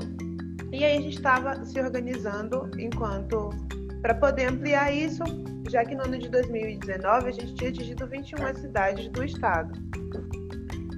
E aí quando chega a gente ia fazer o aniversário da cidade, eu lembro como hoje, a gente fez a nossa última, os nossos últimos eventos. No sábado e no domingo, é, no dia 15 e no dia 14 e 15, salvo engano, que foi primeiro a nossa batalha do terceiro round na Teresa Batista, que teve a primeira mulher em sete anos campeã, que é Nuti MC. Para você ver como realmente esse movimento precisa ser feito, né? Por mais que seja um lugar inclusivo, ainda precisa ser cada vez mais inclusivo né? Porque ainda tem pessoas e corpos que se sentem excluídos mesmo em lugares inclusivos, né? Isso é as mulheres do hip hop ainda precisam lutar muito por esse espaço. E depois a gente fez uma premiere de um lançamento de um filme que é Nós por Nós, que é um filme de hip hop de Curitiba. E aí a gente estava se planejando para continuar as coisas e aí vem no segundo decreto de que não poderia mais fazer eventos. E aí, aquela preocupação, né? Como é que a gente vai fazer? E os meninos, como ficam? E a gente tem muitos grupos de WhatsApp com a, o, a pessoal do circuito. Muitos dos meninos são poetas de buzu, então, tipo assim, esses meninos que fazem dinheiro com poesia vão fazer como? Né? Já que não pode mais circular dentro dos ônibus dessa forma. Aí restringe todas as coisas. E a gente passou por uns seis meses de muita preocupação, né, de como seria esse retorno, do que a gente poderia fazer. E aí veio a possibilidade da Rode Blanc. E aí a gente fez dois projetos com a Rode Blanc, né? Um foi um projeto meu junto à CCPI, que é o projeto de mapeamento da cena hip hop na Bahia. Inclusive, é um projeto que mostra o quanto a gente se desmobilizou nesse tempo de pandemia, porque a gente recebeu muito menos resposta do que a gente é, estava prevendo, né? Porque muitos coletivos, inclusive, se desfizeram. Porque essa questão da, das batalhas de rima nas ruas, uma grande parcela do dinheiro que circula para a manutenção da própria batalha é o dinheiro das inscrições dos MCs. né? Que é tipo assim, ah, é uma taxa muito simbólica, é cinco reais, ah, não faz muita diferença. Mas esses, como é, são é, ações que são periódicas, quinzenais ou semanais, no final do mês, esses coletivos conseguem um dinheiro para manutenção dos seus, não é tipo lucro, é dinheiro para manutenção. Então, se você não pode ocupar, se não tem batalha, você não tem como gerar essa forma de renda para manutenção do seu, do seu coletivo, do seu circuito. E aí, quando veio a possibilidade da Urge Blank, a gente planejou esses dois projetos. Um que é o mapeamento e o outro que é o terceiro round, a potência da margem. E foi um projeto que a gente pensou, então, a gente está com esse problema agora, como é que a gente pode amenizar essa situação, né? Não tem dinheiro que dê para dar para todo mundo, mas a gente pode pensar como mostrar aos meninos é, que existem outras formas dentro da economia criativa que eles podem acabar ganhando com isso e como preparar esses meninos para o mundo virtual, porque é algo que veio para ficar, esse molde veio para ficar. Então a gente criou esse planejamento, foi uma ação dividida em três etapas. A primeira etapa foi o campeonato, a gente fez uma batalha semipresencial. Na verdade, só o público é, dos MCs queriam batalhar e apresentações e equipe técnica, junto com nossa, uns parceiros que a gente tem lá na Arena Fonte Nova, né? Na arena de jogos que tem na Arena Fonte Nova, que também é de uns meninos que fazem um coletivo de um movimento de jogos online com jovens. E aí a gente fez lá. Aí teve apresentações desses MCs. E aí a gente começa a perceber como a gente vai movimentando a cadeia, né? Um prêmio que era de um único coletivo, você paga técnico de som, técnico de luz, você paga camarim, você paga a, a quem está se apresentando. Esse é a pessoa que está se apresentando, paga o produtor. E aí a gente fez roupa, então é, nossos, os produtores locais que fazem roupa fizeram nossas máscaras. Então você vai vendo, no final eu estava fazendo um relatório esse final de semana e falei, meu Deus, quantas pessoas a gente conseguiu impactar né, com uma coisa que parecia ser só nossa. E aí depois desse primeiro momento dessa batalha, a gente fez uma imersão formativa com os meninos. E foi uma imersão que é online. Todas as sextas-feiras a gente se encontrava com algum profissional da cultura, né? A gente também é, remunerou esses palestrantes para que estivessem com a gente. Então a gente teve a presença de Cissa Pereira, que é produtora do Deferinas, São Paulo, é, Alex Bispo, que é produtor da ICE, Alex Bispo, que é produtor da ICE, Alex Bispo foi quem fez as nossas roupas, que é do Crioulas. É, então a gente é, fez, muitas pessoas participaram desse processo, ensinando para os meninos outras formas de como eles poderiam produzir dentro da pandemia, questões de direitos autorais, audiovisual, tudo isso. Dessas imersões, a gente queria que eles aprendessem para construir os próprios produtos. No final desse projeto, a gente tem um disco, né, que foi criado com esses MCs, e dois videoclipes um videoclipe a gente fez no Curuzu, na Liberdade, que se chama Prece. E um outro videoclipe que se chama Visão de Baixo, só tem é, MCs da Suburbana. E a gente ficou impressionado como esse videoclipe reverberou entre as pessoas da Suburbana. É, a gente está com quase 4 mil visualizações desse videoclipe. E se você observar nos comentários, praticamente só tem jovens da Suburbana que conhecem os meninos. Então você pensa, olha como isso move outras pessoas a se enxergarem nesse lugar de artista, de entender que sua arte é potente, de entender que também é uma pessoa que pode ser protagonista né, da sua vida e para com esse ideário de tipo, ah, não, eu, eu ser artista, eu preciso ter um outro corpo, eu preciso de uma outra forma, eu preciso falar o tempo inteiro sobre dinheiro e outras questões, que são questões que estão muito distantes desses jovens então, no final desse projeto, a gente conseguiu alcançar muitos, muitos profissionais né, da área da cultura. A gente, desses meninos que a gente trabalhou, uns cinco meninos agora estão sendo assessorados pela nossa produtora, né? Então a gente já está pensando na carreira deles, fazendo análise SWOT, pensando no videoclipe e essas coisas, eles já entendem, né? E muitos outros é, começaram a fazer outras coisas, né? Por esse, start de não, pode ser por esse caminho aqui. Lembro que em uma das imersões é, tem a Lanka, que foi um menino que começou com a gente em 2018 como um dos jurados da batalha. Que ele pegou e falou assim na primeira imersão, ah, Pedro, tem uma coisa para te contar, que você vai ficar muito feliz. Que ele tinha passado no curso de artes da UFBA e era porque eu ficava falando para ele, velho, vai estudar, vai, você consegue, sabe?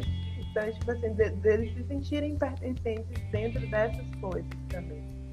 Então foi muito bom, assim. A gente vai lançar o disco ainda no mês que vem, mas já tem os videoclipes que já estão aí, os meninos já aprenderam como fazer seus próprios conteúdos online, como é, registrar suas músicas, CIC, essas coisas, né? Que pareciam distantes para eles. Então, esse foi o modelo que a gente usou nesse momento, né? Junto com o, a verba que a gente teve mas agora a gente já está começando a pensar nessa retomada semipresencial das batalhas, porque durante todo esse tempo, né, o terceiro round não está acontecendo enquanto batalha de rimas mesmo, como nos moldes que era antes. Então a gente ainda tem pensado como a gente pode voltar, né, porque muitas batalhas retomaram, só que o cenário não é não é um dos melhores, né? A gente vê muita gente sem máscara, as pessoas aglomerando, e é uma coisa que a gente não quer fazer dentro do nosso Desculpa, eu me emocionei ouvindo você falar.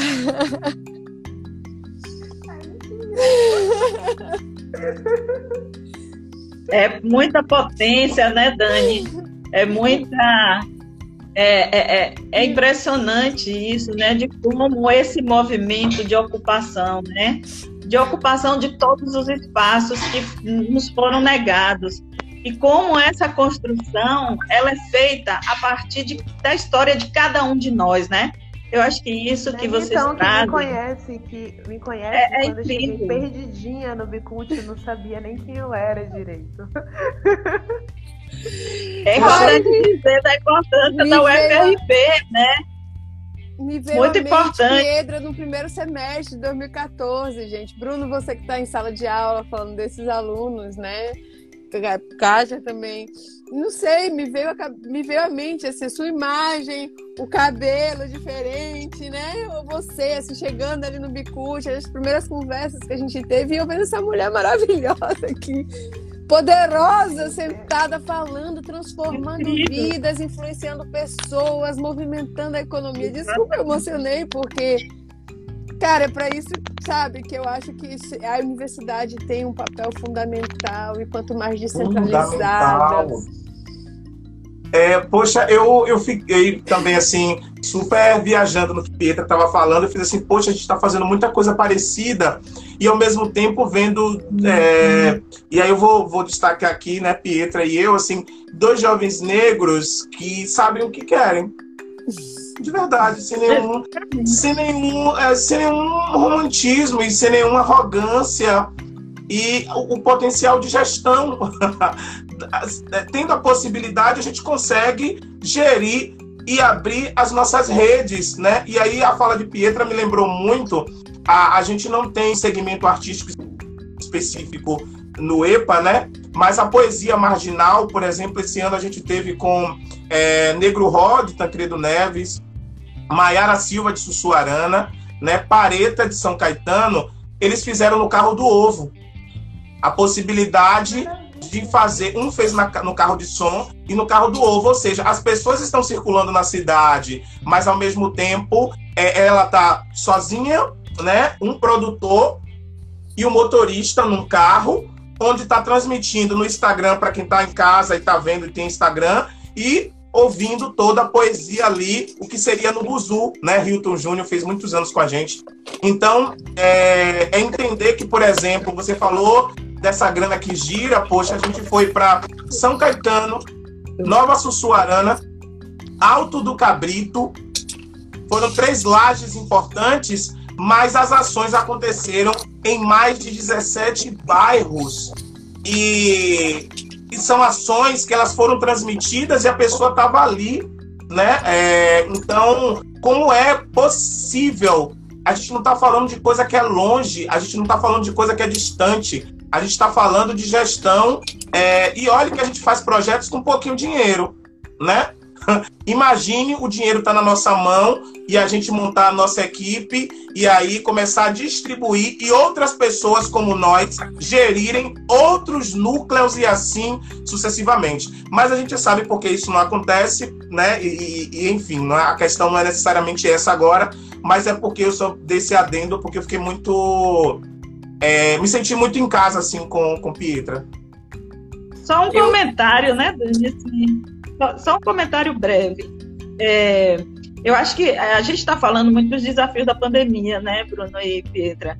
Mas a gente está aqui, eu acho que eu estou vendo na, na, nessa apresentação de vocês, nas coisas que vocês estão trazendo, o seguinte: as possibilidades que estão sendo criadas por nós mesmos para que nós mesmos tenhamos acesso às nossas próprias coisas e nossos, aos nossos próprios feitos. Então, quando você fala no EPA, né, de pensar a casa, o lugar né, de existência das pessoas e de vida, nada mais é do que fazer uma coisa que a gente sempre está falando, que é conectar todas as pessoas sobre todas as coisas que lhe dizem respeito. E nada melhor do que isso ser feito pela arte, né? E pela arte que vocês produzem. Eu queria só relembrar, trazer esse comentário que eu acho importante. Maravilhoso. É, eu, eu me emocionei e vou me emocionar sempre porque eu me identifico com essas trajetórias também, né? A minha trajetória também foi essa, Bruno, de uma jovem que não sei como, mas que sabia o que queria, né? Que sai também das comunidades, filha de uma dona de casa e um vendedor que tinha época que tinha trabalho, tinha época que não tinha, né? Que ninguém tinha ido para a universidade na família e que entendia ali naquele desespero, morando em Mussurunga, doida para ir frequentar os teatros e as coisas da cena urbana, né, do centro de Salvador, e sem poder porque não tinha ônibus para voltar para casa.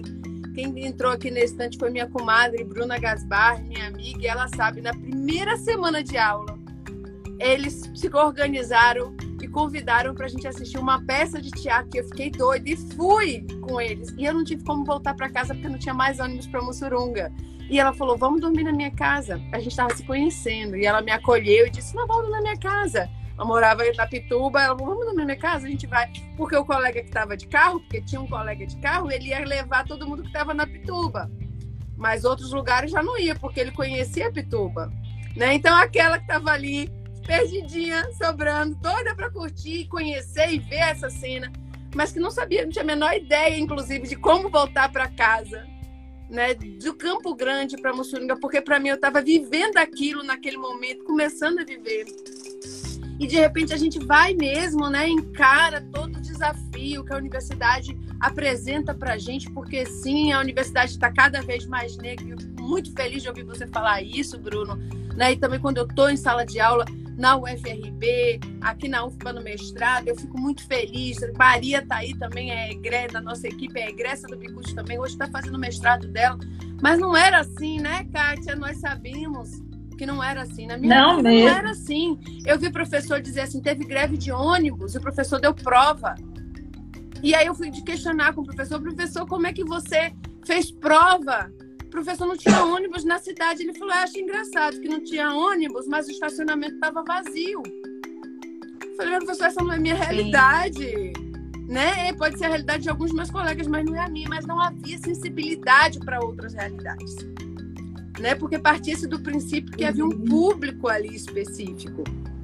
E a cena está mudando, gente, me enche de esperança, entendeu? Porque eu acho que sim, nos últimos 30 anos a gente fez uma revolução, uma retomada, uma tomada, uma ocupação. o que, que a gente quiser chamar. Né? Mas a gente está, sim, aos poucos, ocupando esse espaço. Já tem gente como nós nas universidades, você está aí, professor, né?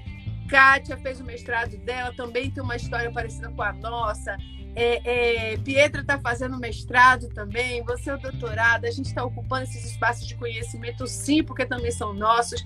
Estamos ocupando os lugares da produção artística e cultural, porque nessa minha época também eu fazendo produção cultural, e as pessoas diziam assim, nossa, né, produção cultural é arte, né, é outra coisa, não é só capoeira, não é essas coisas aí, não.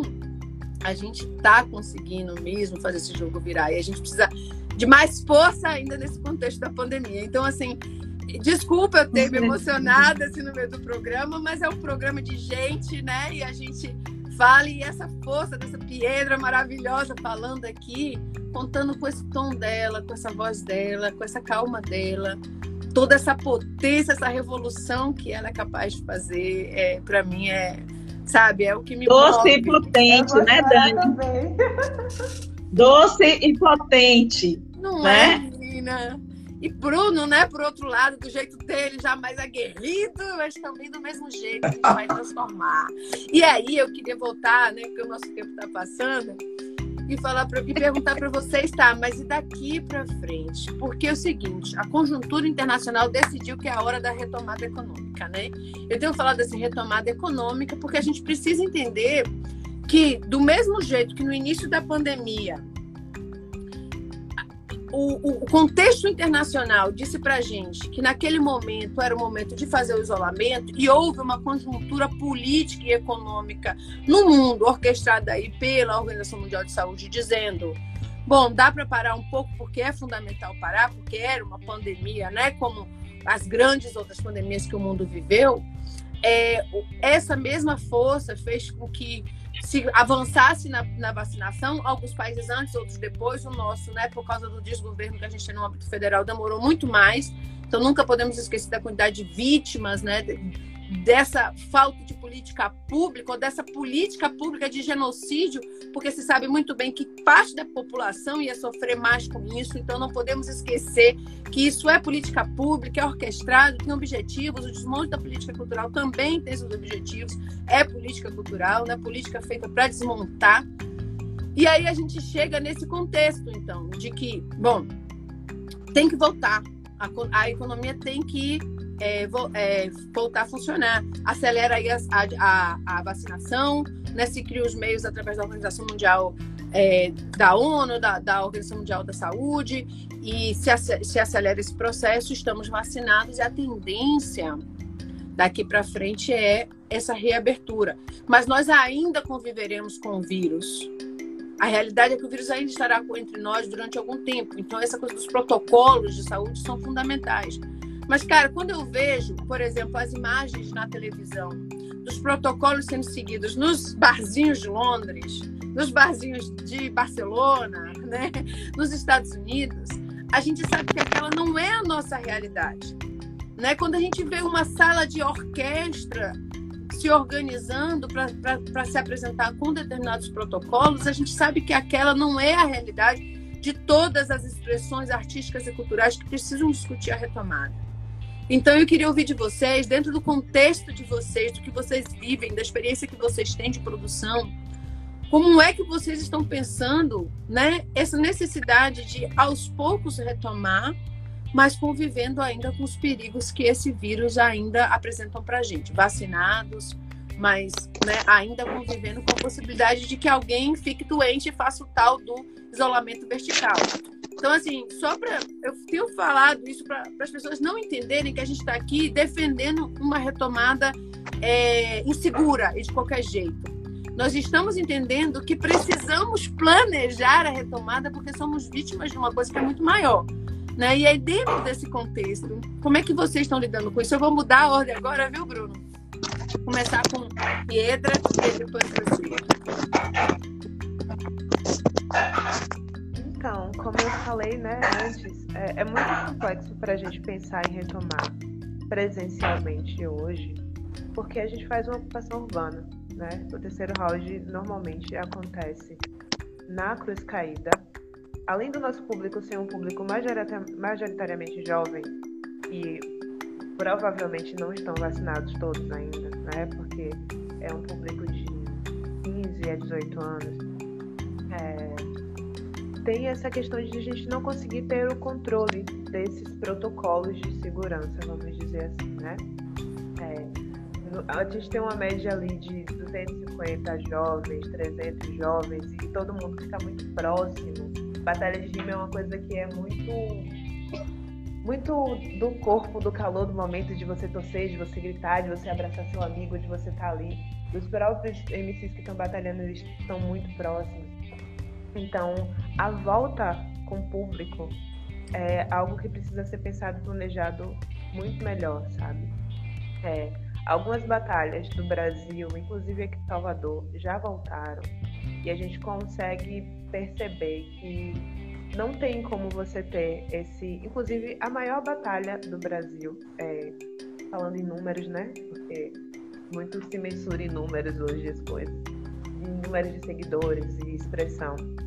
Voltou a fazer as batalhas presenciais, eles tiveram que bom, recuar, porque começou a, ter muitas pessoas, não tinha como ter controle se as pessoas estavam usando máscara, se as pessoas não estavam usando, é todo mundo muito aglomerado.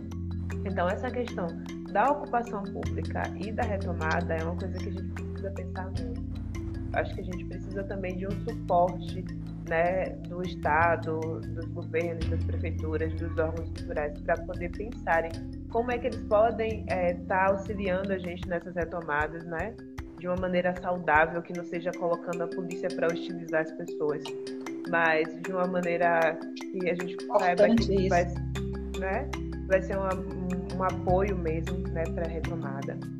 Mas nesse momento, a gente está pensando na possibilidade de ocupar espaços culturais, que são espaços culturais de periferia, que são espaços culturais de quebrada, que têm acesso para esses jovens que são o nosso público-alvo, mas que a gente consiga controlar é, o quanto de pessoas conseguem acessar isso e continuar fazendo as transmissões online. Né? A gente também, a pandemia mostrou ainda mais a importância das parcerias e das redes, a gente conseguiu construir parcerias muito importantes para que a gente conseguisse continuar funcionando. Né? Então agora a gente já está pensando na retomada do semipresencial, ocupando esses espaços culturais das periferias de Salvador, continuando com as transmissões né, para o nosso canal. Então, previsão de volta para as ruas a gente ainda não tem, né? Porque a gente acha muito complexo é, colocar os meninos expostos dessa forma, sendo que a gente não vai ter o controle, mas vai ter a responsabilidade enquanto pessoas que estão produzindo isso. Eu hoje acordei e fui olhar as notícias sobre o evento teste da prefeitura, né? Um evento que tinha, sei lá, mil sistemas de como controlar aglomerações e isso e aquilo, e que falhou, né? Pelo que eu vi, não sei se isso também foi a questão pensada por eles, acredito que não, né? De uma certa forma, o que poderia estar sob controle saiu do controle. Imagine a gente que está ocupando espaços públicos que não tem toda aquela estrutura, que não tem leitor de QR Code ou questões afins, né? Como é que a gente vai estar tá colocando pessoas nas ruas é, diante de uma situação caótica que a gente está vivendo com esse vírus, né? Seria muita responsabilidade. Mas vamos aí, né? Quem sabe uma luz né, nos aparece e a gente consiga. A queda de Bolsonaro já ajuda bastante. Mas a gente consiga retomar aí as nossas atividades. Maravilha. Bruno. A realidade é dura, não está sendo fácil. A gente. Olha, para a gente divertir um pouquinho. É assustador tudo, é... mas eu me pego muito com a fala de uma Estela de Oxóssi, no seu livro Meu Tempo é Agora, que ela diz que o nosso tempo é agora. Muitas vezes a gente está é, pensando em um futuro e não está vivendo o presente. Calma, gente, para não cortar esse pedaço do vídeo e né, sabotar e dizer que Bruno falou que o tempo é agora, a gente não pode pensar no futuro. Mas eu parto de que o futuro é uma atitude. O futuro é uma atitude e ela é agora. Uhum. Então eu junto uma estela com o pensamento de dizer assim: olha, o nosso tempo é agora, a gente precisa viver agora para não cairmos no sistema de controle de corpos. E aí fica aqui, quatro gestores pensando no futuro, no futuro, no futuro, no futuro, e tá fazendo o que agora? É, eu fico perguntando, né? Porque, é, desculpa, não tenho como não narrar, né? A cultura negra sempre é, fala das suas ciências, dos seus pensamentos a partir das narrações. Mas a nossa família sempre vai dizer: você tá grávida, primeiro você tem que se formar, ter sua casa. Você primeiro tem que ter seu trabalho. Quando é que acontece isso mesmo? Entende? Então, é, o futuro é algo imaginado, distante de forma ocidental, mas o futuro é agora. O futuro é uma atitude, o nosso tempo é agora. É, então não tem como sair da filosofia. Então eu parto de um pensamento do cuidado do agora. O que é que agora está nos mostrando? Por que eu falo disso do agora? E essa coisa do futuro é a nossa atitude agora, mas não com uma determinada ansiedade do que diz que vai ser.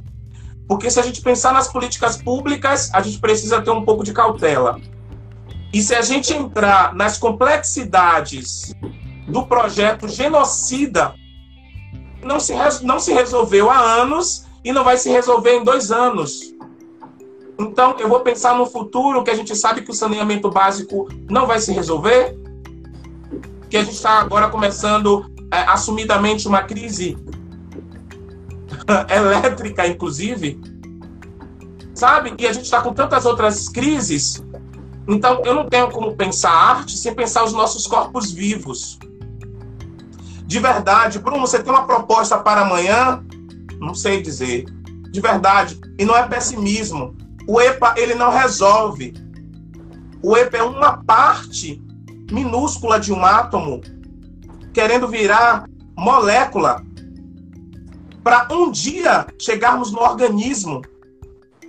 Por mais potência que tenhamos, então eu, eu é, acredito que a gente vai precisar, ao mesmo tempo, buscar as políticas públicas, né? Pietra falou da, da, dos órgãos públicos que são responsáveis e negligentes, ainda digo mais, não necessariamente negligentes, mas faz parte da estrutura genocida, né? Então, é, esses entraves, esses trânsitos, essas tramas, essas tantas coisas que a gente vem falando, vai precisar ser construída ao mesmo tempo que a gente vai precisar fazer o nosso corre só que o nosso corre não é futuro, galera. O nosso corre ele é agora, mas ele agora mesmo. Tem muitos artistas sem cesta básica. E cesta básica não é política pública. É um direito, é um direito, né? Então, é, a gente está falando de agora. Eu não tenho como fazer um festival agora sem dinheiro. É impossível a, o, o, argumento dele é perfeito. Só que o argumento dele vem de Beatriz Nascimento, vem de Abdias do Nascimento, e aí vem dos artistas contemporâneos, né? Marisa Oliveira, Amélia Conrado, e aí a gente tem Jorge Silva, Anderson Rodrigo, Edileuza, Ledornelas, já tá fazendo, já Mestre King, já tá fazendo, falando no caso da dança.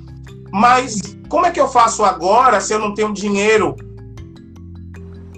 como é que eu faço agora para a galera que não tem acesso dizer: caramba, a gente precisa mudar o nosso hábito, porque existe um vírus.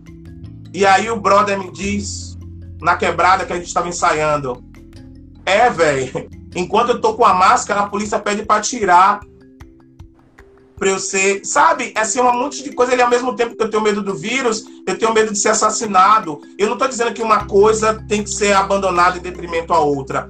Mas é importante a gente perceber que quando a gente saiu de Nova Sussuarana, na estreia do EPA, a gente teve fuzil na nossa cabeça. Eu, gestora do projeto, gestores do projeto, a gente estava no Uber, e o Uber era preto e advogado. A gente saiu, todo mundo de máscara, três pessoas no, na, na, no, no banco de trás do carro para fazer a transmissão do lugar, porque a transmissão do lugar ia gerar renda daquilo. Ali era o futuro. A renda daquilo. Monetizar aquilo ali, na varanda de uma das apoiadoras lá. E aí para, gente, foi uma coisa de filme, fuzil na cabeça, por pouco o carro não foi fuzilado. Mas que futuro a gente está falando? É agora. A polícia ainda olha para minha cara e disse: soldado, eu sou diretor de um festival e você está atrasando o meu festival. Então, ele daqui a pouco você vai dizer que é racismo, né, cara? Não é racismo, não. Ele mesmo se denuncia, mas eu não estava com tempo para ele. Mas eu estou citando essa situação, misturando o, o, o, papo todo, concordo muito com Pietra e reitero que a gente precisa ter muita cautela. Muita cautela. Os meus sobrinhos que vêm para minha casa todo mês passar uma semana comigo, eu não estou deixando porque é um círculo, é um trânsito louco, é complicado, como é, mas ao mesmo tempo, as mães que precisam trabalhar e não estão com a escola, como é que elas resolvem? Os meninos de um monte de comunidade da sem máscara. Então, assim, há uma contradição que não é a pandemia do Covid-19, é uma pandemia do racismo. Então, esse futuro, ele não pode ser pautado na pandemia do Covid-2019. Eu tenho insistido nossa pauta, ela não pode ser pautada somente na Covid, é, COVID, é, Covid-19, esse vírus que está matando muita gente. A gente perdeu agora um colega que estava vacinado com as duas doses, fisioterapeuta que estava morando em São Paulo. Ele faleceu por complicações da Covid. Então, a gente precisa ter muita cautela nas ações que a gente vai fazer por conta do vírus. Sobretudo, o vírus ele é um a mais de todo de tudo isso que a gente está falando. Então, se vai pensar no futuro, a gente vai precisar continuar a discutir as pautas anteriores. É, a gente não pode apagar as nossas pautas, porque a gente sabe que o vírus maior é o do racismo. Continua ainda as pessoas sendo assassinadas. Por pouco, Bruno e mais dois jovens negros, donos, é, diretores de festivais, não estaria agora como estatística. Então, é importante a gente pensar que o nosso tempo é agora, mas o que é possível agora. Porque agora eu estou como professor substituto, o contrato acaba em dezembro. E aí, Bruno, não vai ter o seu salário mínimo garantido, né? Volta para lá junto com a galera que já tô, mas volta, entende? Mas que futuro? É doutorando, cara, foi professor substituto, é programador, é mestre. E, e, e aí, entende? Então eu fico com uma estela. O nosso futuro é agora, com muita cautela também nisso que eu falo, tá? Para a gente não recortar a fala e direcionar, a gente precisa continuar pautando as políticas públicas a partir da grande lacuna e das ausências. A Covid-19 é um adendo, porque na medida que os voos estão, estão cheios com seus protocolos de segurança, tem teatros da periferia, espaços públicos, né, equipamentos públicos de Salvador, que tem máximo 100 pessoas, às vezes no avião tem 300. E, o distanciamento do avião é muito, é muito menor, inclusive, do que muitos plateias de teatro. Então, é só a gente começar também, por isso que eu digo, as coisas elas precisam ser pensadas de forma estrutural, mas ela precisa ser pensada também de forma cuidadosa e localizada. Por exemplo, tem teatro que é possível já retomar pontualmente alguma apresentação. É possível, eu acredito nisso. Certo? Com cautela, porque o público da dança em Salvador para artistas pretos independentes nunca passou. Não é, não é comum ter 100 pessoas, 200 pessoas. Então, essa ideia de distanciamento, ela já existiu desde quando eu me entendo como coreógrafo. É. Raramente eu consegui lotar o espaço X para um espetáculo meu, é, da, minha, da minha galera. Então, é uma possibilidade também. Como é possível fazer se a gente tem 100 pessoas? Como é possível fazer também essas, é, é, a fragmentação dessas ações. Enfim, é, não existe um modelo, eu não, não acredito no modelo só, é, e aí reitero muito do que Pietra falou, e aí só, e quando eu digo que eu acrescento muito no que diz respeito à pontualidade. A gente precisa localizar é esse evento, é essa ação, é essa proposta. Isso tudo está acontecendo aqui por conta da Covid, mas o restante está acontecendo tudo por conta do racismo, que é um projeto genocida que está em vigência. Então, é alerta para quem está assistindo, principalmente nós jovens, não achar que a gente está imune, porque a gente achar que a gente tem uma saúde incrível. Não, não, não, não. A gente precisa se atentar pelo contrário, nós, pessoas pretas jovens, só vamos no médico quando a gente chega aos 40 anos ou antes dos 40, se a gente tiver alguma doença, a sentir muito mal. Então a gente precisa ficar atento, inclusive, que a saúde é genocida. Então a gente precisa ficar atento muito, nós jovens, também, sobretudo, que a gente não vai desafiar nesse sentido. O nosso desafio ele precisa ter saúde para que a gente possa enfrentar cada camada que não é difícil, que não é fácil. Então é melhor a gente ficar ligadinho, ficar de quebrada e tentar colar junto. Enfim, gente, desculpa, mas pode me interromper, porque às vezes eu falo três horas mas, seguidas. Mas não, mas é foi, isso. foi ótimo. E assim, acho que vocês foram fundamentais, né, nesses ressaltando alguns aspectos, trazendo essa preocupação a partir da experiência de vocês, né? Que, que bom que a gente está tendo esse debate aqui. E essa questão, por exemplo, do evento do evento teste, né? Eu cheguei numa audiência pública sobre a retomada a falar isso, né? A prefeitura faz uma opção por um modelo de atuação no campo artístico e cultural quando escolhe o tipo de evento teste que vai fazer. É importante que se faça evento teste, está testando para poder planejar, porque eu entendo, Bruno, que se a gente não planejar a retomada, vão planejar por nós. Então nós precisamos pensar assim, fazer agora e estar tá pensando para estar tá ocupando, retomando, tomando esse espaço. Mas quando a prefeitura, por exemplo, usa o recurso público, a estrutura pública, para fazer aquele evento, ela mais uma vez dá um sinal para a gente para quem que eles atuam, né? Para que é, tipo, tipo a produção artística e cultural é que eles estão é, servindo, produzindo, colaborando. E os outros protocolos todos, né? E o protocolo, por exemplo, uma batalha de rima, como é que vai ser? Estamos discutindo isso? Não estamos, né? Então, assim, há ali um, uma escolha. Eu queria, a gente está chegando ao final do programa. Daqui a pouquinho eu vou passar para minha amiga aqui falar das nossas dicas, que é o nosso último quadro. E aí vou passar para vocês dois, para vocês dois também darem dicas, sugestões, ou de leitura, ou de visita, ou de coisas que estão acontecendo, que vocês acham que é importante para a galera.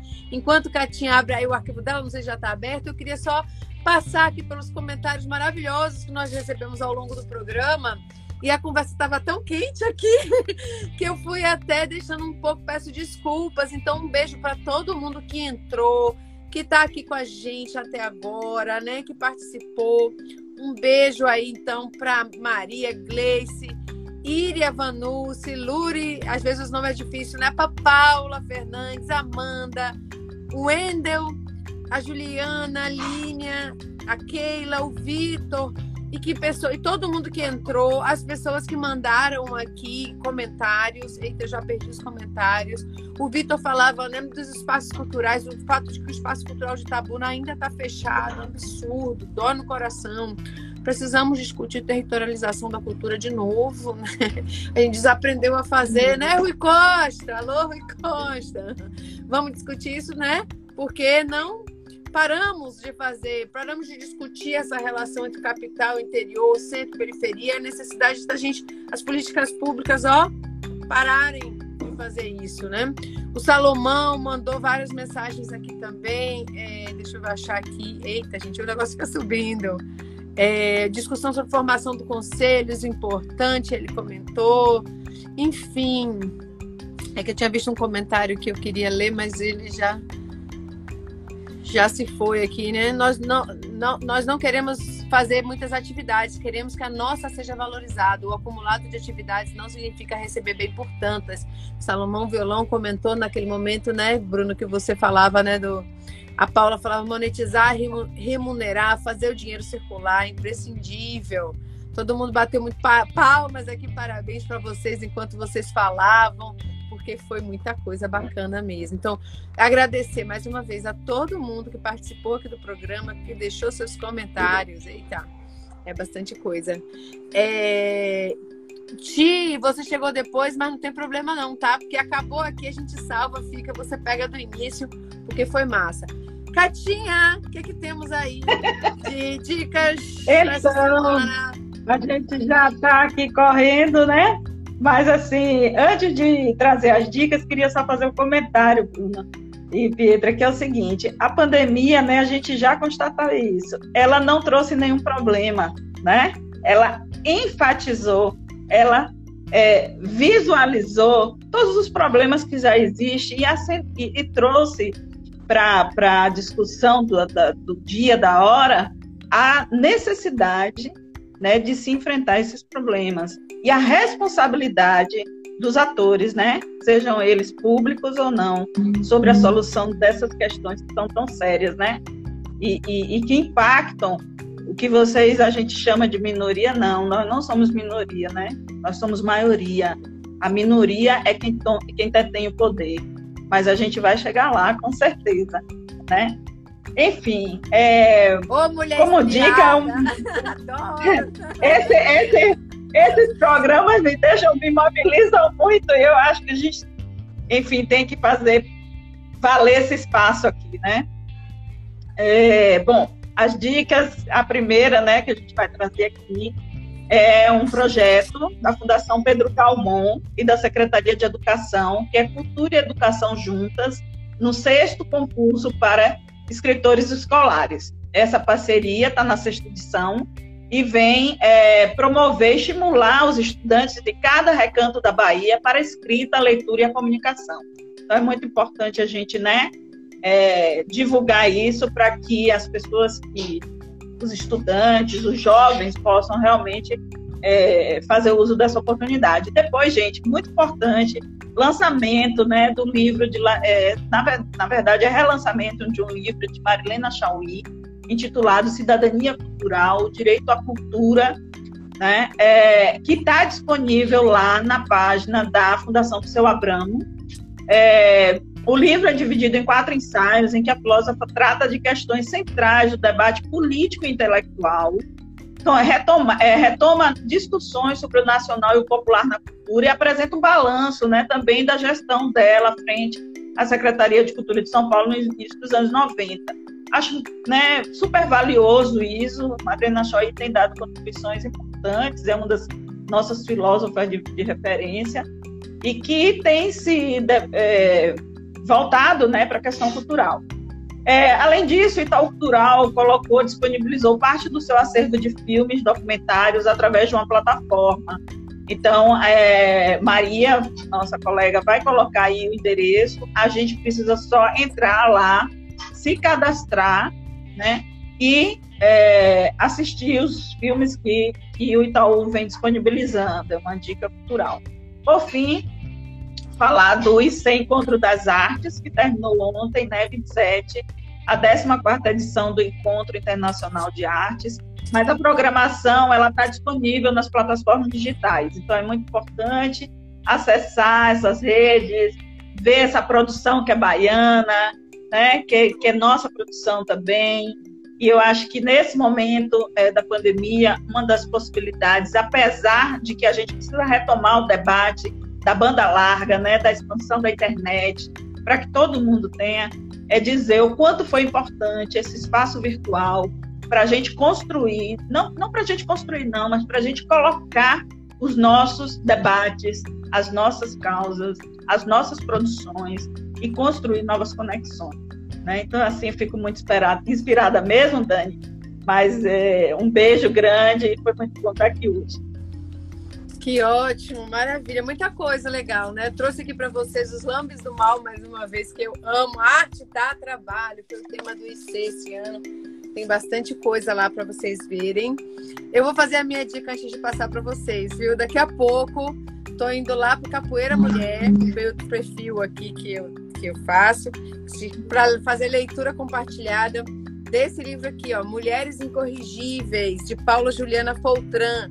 É um livro no qual ela. É, Mulheres Incorrigíveis, História de Valentia, Desordem e Capoeiragem na Bahia, no qual ela é, discute o fato de que na história da capoeira as mulheres foram invisibilizadas.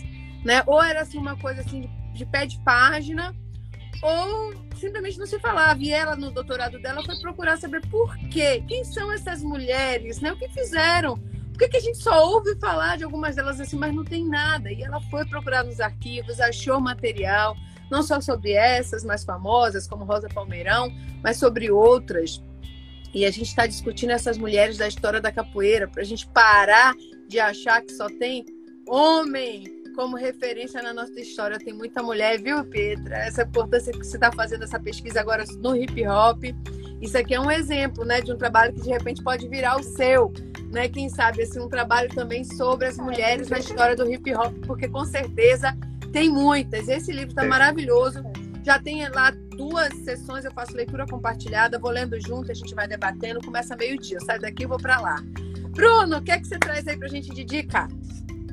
Então, é, vai ter estreia do projeto de Nairenan chamada Mulherial, é um projeto que vai tratar das mulheres na dança, as mulheres invisibilizadas na dança. Então, 30 e 31, coloca aí no Instagram, arroba mulherial, tá? Tá lindo, o projeto tá muito bonito. É... Para quem é da quebrada, eu deixo a dica de ler as poesias dos seus pares. Cada comunidade aí tem as suas poesias. Eu tô relendo o Diferencial da Favela, que foi produzido pelo Sarau da Onça. Então eu tenho quatro aqui, então é importante a gente se alimentar. Para quem está na universidade, eu falo da universidade porque é um livro um pouco mais complexo, é Quilombismo de Abdias do Nascimento, eu acho importantíssimo para a gente se manter, atualizar, repensar, é, acompanhar a programação do EPA, né? O EPA terminou a, a, enquanto programação mesmo, mas está aí sempre a gente está movimentando, está no engajamento, que é o arroba epa.ba. E uma dica para as pessoas, ontem foi lançado o, o, edital Arte na Palma da Mão, da Secult, com, com a grana ainda, né, da, da, da Audi Blanc. Então é importante que os artistas que têm seus trabalhos é, se encorajem a escrever, porque é de direito nosso, né? Então vai lá, lê o edital. Se tem dificuldade, busca ajuda de alguém. Estou à disposição também. É, e aí é isso. Eu acho que a gente precisa se reunir sim, porque não dá tempo ainda de pensar no sistema educacional, letramento. Né? Vamos juntos, você tem uma proposta, acolhe com alguém que você acha que possa te ajudar, sente dois dias, vamos escrever, bota a ideia, fala no WhatsApp, tem uma dica também, ó. Fala no WhatsApp, ah, eu penso que a minha dança ela pode ser assim, ela pode. E aí depois você escuta, escreve. Então, são várias formas que a gente tem é, para construir projetos, para estar tá junto das pessoas. E tem um filme documentário Raimundos Mestre King é, e as figuras masculinas da dança na Bahia, que está no YouTube, está livre para quem quiser ver, que é o primeiro filme sobre o Mestre King, que é o precursor da dança afro-brasileira. Eu fiz a direção desse filme em 2016, mas ele está aí e é pra gente. Eu acho que de dica por enquanto é isso. Maravilhosa! Maravilhosa. É, eu vou aproveitar e falar o seguinte: quando terminar aqui, a nossa queridíssima Maria Santana, que foi colega também de, de de Piedre, que é a produtora também no nosso programa junto com Kátia, ela coloca os, os links do que a gente já tinha selecionado antes. E eu peço para vocês que coloquem nos comentários os links de vocês, né? Porque também fica um acervo, a galera chega, então coloca o Mulherial. Aí esses já estão aqui, a, acho que a Maria até já pegou, mas vai lá, bota. E quem está aqui nos ouvindo também, eu vi aqui que o Ti falou aqui do, do queridíssimo Sarau da Onça. Então, se tiverem também programações que quiserem, coloca no comentário do, do vídeo que a galera pega, né? Vamos fazer uma agendinha cultural aí de dicas. Antes de passar para você, Pedro, deixa eu só comentar uma coisa. Ele falou do Palma na Mão, importantíssimo. Amanhã sai também o da Fundação Gregório de Matos. Já foi Era que eu ia falar. Né? Ontem, ontem participamos do.